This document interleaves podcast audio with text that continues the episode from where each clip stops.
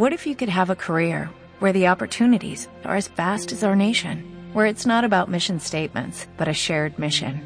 At U.S. Customs and Border Protection, we go beyond to protect more than borders, from ship to shore, air to ground, cities to local communities. CBP agents and officers are keeping people safe. Join U.S. Customs and Border Protection and go beyond for something far greater than yourself. Learn more at cbp.gov/careers.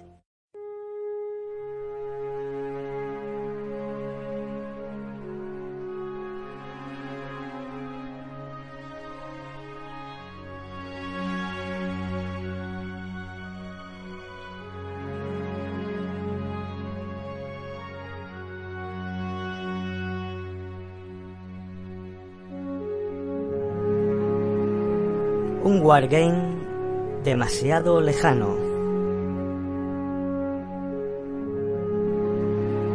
Presentado por Sentinel.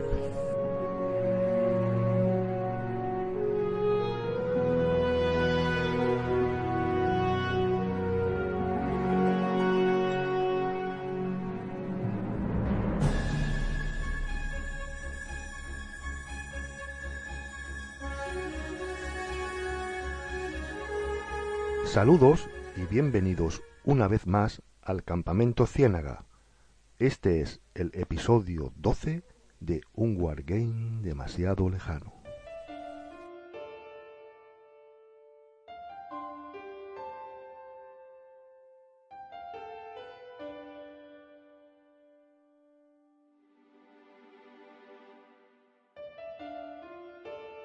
Parece que los antiguos juegos de Avalon Hill y Victory Games están suscitando nuevamente interés entre las grandes compañías guargameras. Compass Games ya se puso manos a la obra hace ya algún tiempo. Francia 1944 de Mark Herman y Victory Games fue publicado recientemente y ya tiene prevista su salida inmediata de Korean War de Joe Balkowski, publicado también por Victory Games. Y en situación de pre-order se encuentran The Russian Campaign, la edición original del año 74, publicada por Jetco, NATO, otro juego de los años 80 de Victory Games, y Air and Armor de West End Games, sin contar con que hace ya algún tiempo también anunció la posible publicación del Quinta Flota de Joe Balkowski y Victory Games. Por su parte, GMT Games parece haberse también lanzado a esta moda de las reediciones. Y a no mucho tardar lanzará The Russian Campaign, una quinta edición de lujo, basada en la publicada en el año 1976 por Avalon Hill, rememorando incluso su mítica portada y hace unos días ha puesto en P500 ni más ni menos que Vietnam 1965-1975, publicado por Victory Games. Está claro que todos estos juegos son muy apreciados por aquellos que empezaron con los Wargames en los años 80, entre los que me encuentro yo. Pero también pueden ser muy interesantes para todos aquellos nuevos entusiastas que no conocieron esos primeros Wargames. Hace cinco años, en el episodio 1 de un Wargame demasiado lejano, en el parte de guerra, comentaba que estábamos viviendo una nueva época dorada de los Wargames. Parece claro que el target de estas reediciones es tocar el corazoncito de aquellos primeros wargameros, pero también es un dato significativo del crecimiento de los Wargames en estos últimos cinco años. Así que por mi parte, bienvenidas todas estas nuevas reediciones o reimplementaciones, que volverán a lucir en los escaparates y estanterías como ya lo hicieran en tiempos pretéritos.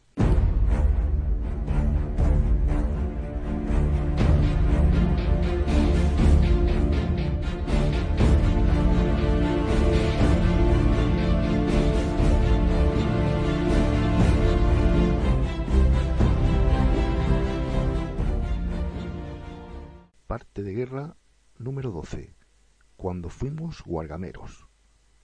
Silver Bayonet, edición 25 aniversario de GMT Games, te conduce a una fascinante y extremadamente precisa recreación del tipo de combate en las colinas selváticas de Vietnam del Sur, que se libró en los meses de octubre y noviembre de 1965, concretamente en la provincia de Pleiku, en las tierras altas centrales, donde los norvietnamitas decidieron defender sus bases de suministro en el valle de Iadrang. Silver Bayonet es un juego fundamentalmente a nivel de compañía, enfrentando a dos divisiones. La primera división de caballería de los Estados Unidos aerotransportada y el Frente de Campo P-3 de Vietnam del Norte. La situación estratégica del momento nos muestra al ejército norvietnamita avanzando desde sus bases en Camboya a través del oeste de la zona táctica del segundo cuerpo, en un intento de capturar la estratégica ciudad de Pleiku. La caída de Pleiku abriría un corredor estratégico a Quinong y al mar, permitiendo al ejército norvietnamita cortar efectivamente Vietnam del Sur en dos y aislar al primer cuerpo de sus bases de suministros en el sur. Ante tal amenaza, los Estados Unidos decidieron enviar al área a la recién creada Primera División Aerotransportada de Caballería. Compuesta por más de 400 helicópteros entre los que podemos encontrar los OH-13 Sioux para el reconocimiento, los UH-1 Hueys para asalto y transporte de soldados, y los CH-47 Chinook y los CH-54 Flying Cranes para cargas pesadas, 1.600 vehículos y 16.000 hombres fueron desplegados en una base avanzada en Anke, en la carretera Pleiku-Quinong a finales del mes de septiembre.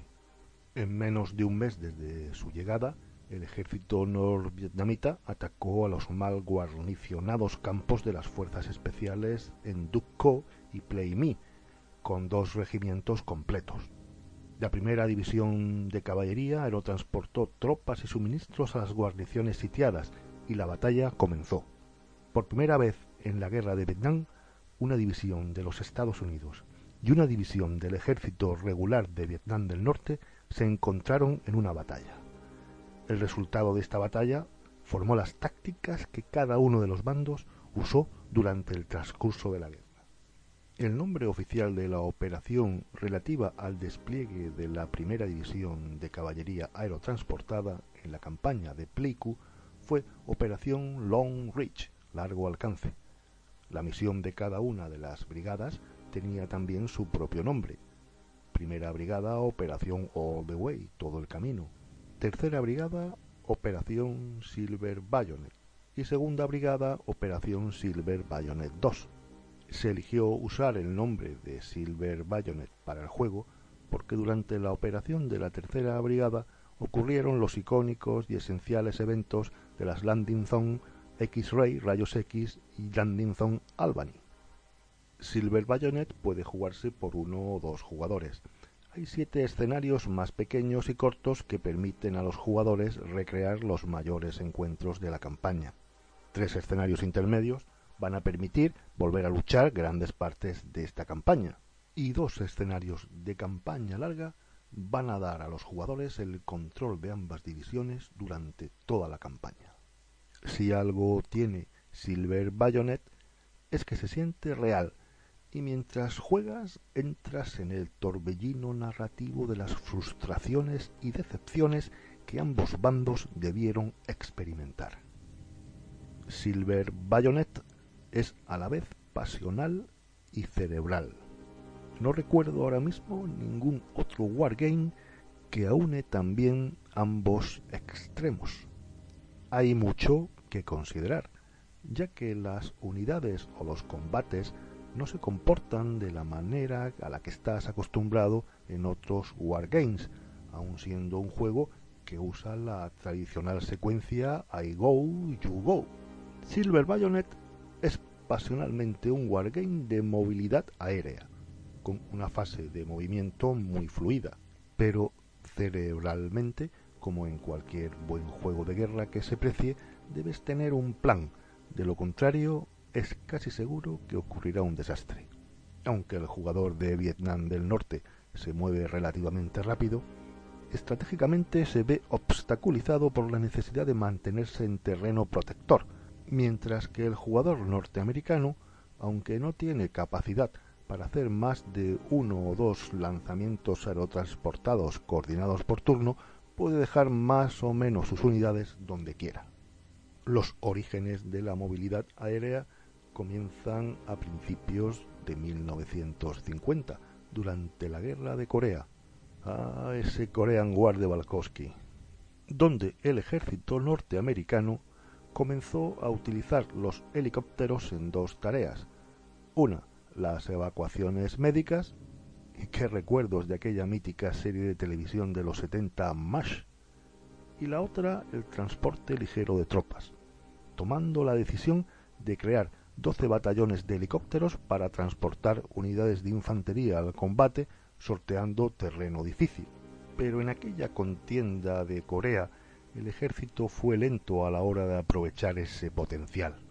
Tuvo que ser durante la guerra de Vietnam donde el concepto de movilidad aérea alcanzase plena capacidad militar con la primera división de caballería aerotransportada. Así que si juegas con el ejército de Vietnam del Norte, muy pronto estarás buscando hexágonos de jungla o colina para ocultar tus tropas. Y si juegas con el bando de los aliados del mundo libre, curioso eufemismo para dar forma a los ejércitos de Estados Unidos y Vietnam del Sur, te verás realizando patrullas, no sólo para detectar al enemigo, sino también para evitar que se esconda nuevamente. Y esta es el alma en las campañas de Silver Bayonet, las fuerzas ocultas. Por lo que las unidades de los aliados que pueden crear patrullas y las unidades Delta o las unidades de Montañars que inhiben las emboscadas son la clave de cualquier acción ofensiva y por lo tanto extremadamente valiosas. En Silver Bayonet hay dos tipos de combate, el combate de maniobra y el combate de asalto. El combate de maniobra representa un establecimiento de una base de fuego y usar elementos de maniobra para desalojar a un enemigo indirectamente. En cambio, el combate de asalto viene a significar calar bayonetas y cargar, en lo que se podría definir como un combate cuerpo a cuerpo. El combate de maniobra se usa para sacar a un enemigo de un hexágono en particular o para suavizar un asalto en un hexágono y el combate de asalto se usa directamente para cargar contra el enemigo y destruirlo. Estas dos formas de combate se pueden ver condicionadas por uno de los elementos más interesantes del juego, la coordinación de ataque. Durante las batallas, coordinar los ataques puede ser difícil. Los problemas de comunicación, indecisión en el mando o falta de inteligencia precisa pueden reducir la capacidad de planear y ejecutar ataques efectivos. En términos del juego, se ha intentado retratar esta situación obligando a los jugadores, en algunos casos, a pasar una tirada de coordinación, basada en los ratios de eficiencia de sus cuarteles generales. La potencia aérea norteamericana también se verá reflejada en el juego mediante puntos aéreos. Incluso podremos utilizar los famosos B-52 en algunos escenarios. Y unidades como el OV-1 Mohawk, la sección de vigilancia aérea y adquisición de objetivos, añaden un cromo al juego increíble. Y por supuesto, en el lado de Vietnam del Norte, encontraremos unas preciosas unidades de color negro pertenecientes al Vietcom que darán más de un dolor de cabeza al jugador norteamericano. Silver Bayonet, edición 25 aniversario de GMT, es, bajo mi punto de vista, uno de los mejores wargames sobre la guerra del Vietnam que puedes adquirir hoy en día. Una sensacional reimplementación y puesta al día de un wargame de un tiempo en el que fuimos wargameros.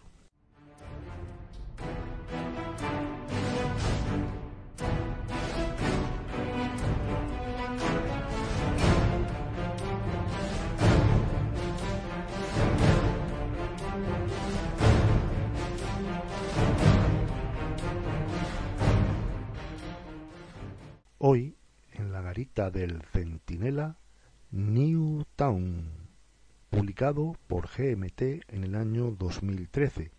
Es el octavo juego dentro de las series Battles of the American Revolution diseñadas por Mark Miklos y publicadas también por GMT. El juego incluye la batalla de Newtown, que le da nombre, y también un bonus game con la batalla de Oriskany. Para ello tenemos el clásico mapa de papel de GMT impreso por ambas caras para representar cada una de las batallas. La batalla de Newtown fue el pistoletazo de salida a la que sería conocida como la campaña Sullivan-Clinton de 1779. Un año antes, en 1778, el Congreso Continental autorizó fondos e instruyó al general George Washington para que enviara una expedición del ejército continental al país iroqués para castigar a aquellas de las seis naciones que eran hostiles a los Estados Unidos. Durante más de dos años, cuatro de estas seis naciones de la Confederación Iroquesa, específicamente los Cayuga, Onondaga, Mohawk y Seneca, junto con muchas de las tribus que consideraban sus dependientes y aliados, habían tomado el hacha de guerra a favor del rey. Aunque la expedición Sullivan Clinton ciertamente fue considerada como un movimiento punitivo, en realidad era mucho más que eso.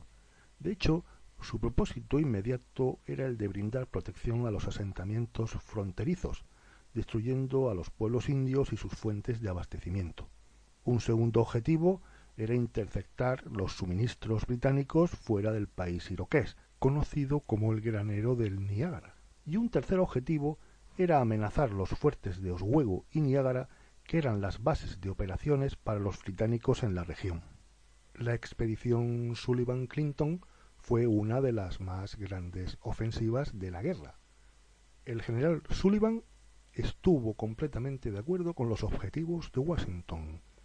La total destrucción y devastación de los poblados iraqueses de manera que el país iraqués no sea meramente invadido, sino destruido. Así que el mando de Sullivan incluiría cuatro brigadas. Además, recibió una compañía de fusileros de Virginia, varias piezas de artillería y milicia de Pensilvania. También se proporcionó una banda para animar a los cansados marchadores. Aunque Sullivan confiaba en el éxito, no se hacía ilusiones de que la cosa fuese a ser fácil. Las fuerzas enemigas se estimaban en dos mil guerreros hostiles y varios cientos de soldados provinciales. Describió a los guerreros enemigos, a los que se enfrentaría su expedición, como perfectamente familiarizados con el país, capaces de aprovechar todas las ventajas que el terreno pudiera ofrecer y acostumbrados a la guerra desde su juventud, y por su forma de vida, capaces de soportar todo tipo de fatiga. Sullivan expresó un respeto a regañadientes cuando escribió que no son enemigos despreciables y se dio cuenta de que una ventaja numérica de 2 a 1 no era garantía de éxito. Aunque confiado, no lo estaba del todo, pues sabía que los guerreros de las seis naciones seguían siendo un enemigo formidable. Durante las semanas en que el ejército esperaba suministros, las tropas de Sullivan se entrenaron en los bosques, desfiladeros, pantanos y colinas alrededor del valle de Wyoming, y Clinton en el área alrededor del lago Ostego. Practicaron y ensayaron las acciones planificadas de antemano que tomarían para responder inmediatamente al contacto con el enemigo, con guerreros indios e irregulares británicos. El ejército de Sullivan estaba preparado para negarle al enemigo su mayor ventaja al luchar en el bosque, elemento sorpresa. Cuando la brigada de Clinton se unió al ala de Sullivan en Tioga Point, la orden de marcha se diseñó para cumplir con las consideraciones tácticas. Los hombres del cuerpo de fusileros del mayor James Parr se dispersaron considerablemente al frente, con órdenes de reconocer montañas, desfiladeros y otros lugares sospechosos. Por otro lado, la brigada provisional del general Edward Hunt se formó en seis columnas y fue precedida por compañías de infantería ligera. El parque de artillería, en el orden de marcha, se situó con cuatro cañones ligeros de bronce de tres libras, dos cañones de hierro de tres libras, dos obuses de cinco pulgadas y media y un mortero de coor, nueve piezas en total. El resto del tren de artillería sería compuesto por una fragua itinerante y tres vagones de municiones siguiendo a los cañones. Mientras tanto, en el otro lado, el mayor Butler y sus Rangers provinciales, un destacamento de regulares británicos, el capitán Brandt con su cuerpo de voluntarios leales y el jefe Mohawk, Joseph Brands, se habían combinado con una fuerza de guerreros de las tribus Seneca, Cayuga, Onondaga y Delaware, cerca de la aldea Seneca de Newtown, con la esperanza de que el ejército continental avanzara marchando en columna, ya sea a lo largo de la orilla del río Chemung o a través del bosque por el sendero indio, construyeron un parapeto camuflado de aproximadamente media milla de largo y perpendicular al sendero indio, en un terreno elevado que daba a un arroyo. Allí se situaron 700 guerreros.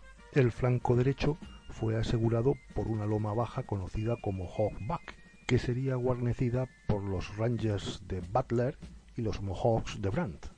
El flanco izquierdo estaba asegurado por altas colinas y montañas y sería guarnecido por aún más guerreros iroqueses. Así que cavaron y esperaron.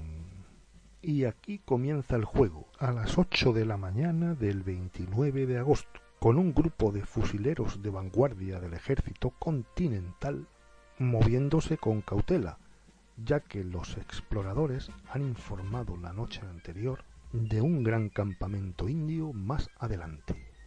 Las series Battles of the American Revolution son para disfrutar sin complicaciones, y este Newtown no iba a ser menos. Desde el primer despliegue, desde la primera salva de disparos, desde el primer combate cuerpo a cuerpo. Sentirás que te lo estás pasando en grande. El mapa, las fichas, las cartas, los manuales, la ambientación histórica, todo, absolutamente todo está pensado para hacerse fácil y sobre todo para divertirse. En Newtown, aparte de las clásicas cartas tácticas que nos permiten elegir formaciones a la hora del combate cuerpo a cuerpo, aparecen por primera vez las cartas de oportunidad, estas cartas producirán giros inesperados en determinados momentos del juego, añadiendo aún más cromo a la batalla. Por ejemplo, la carta de estampida, que te permitirá alejar la ficha de la manada de ganado de su ruta. Sí, hay una ficha de manada de ganado.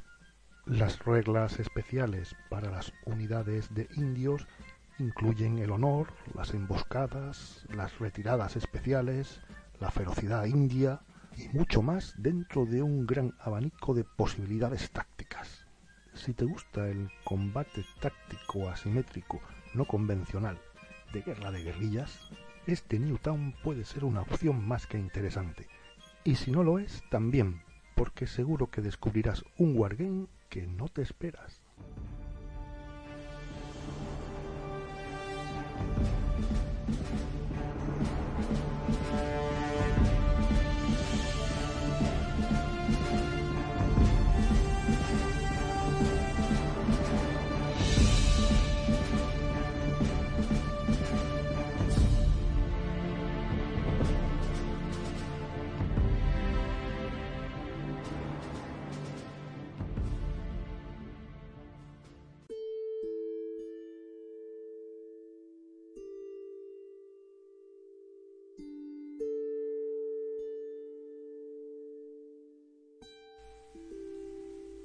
Por fin tenía aquel extraño juego de West End Games entre mis manos.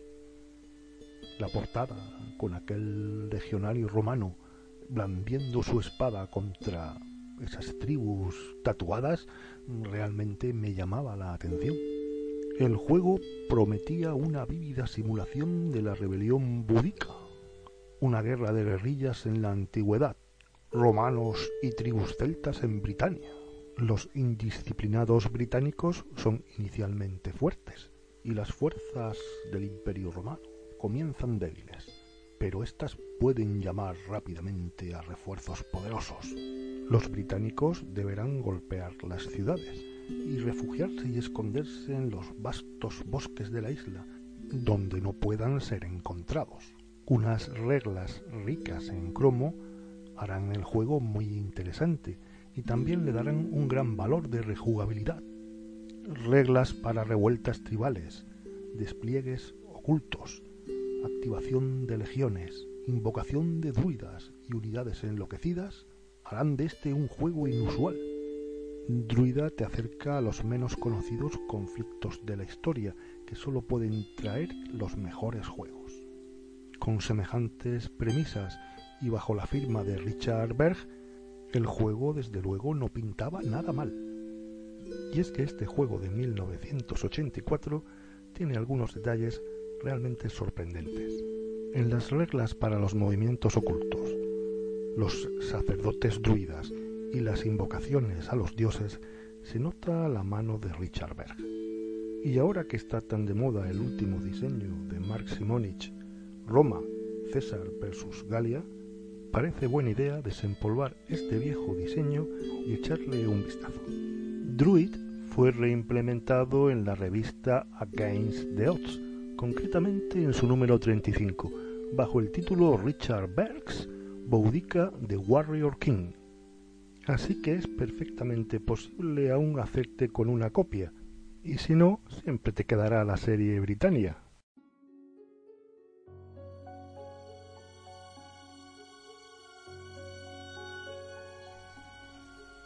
Hasta aquí el episodio 12 de un Wargame demasiado lejano.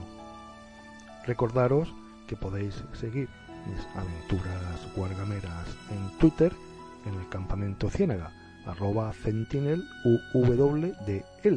Así que como siempre, gracias por haber llegado hasta aquí y hasta el próximo episodio.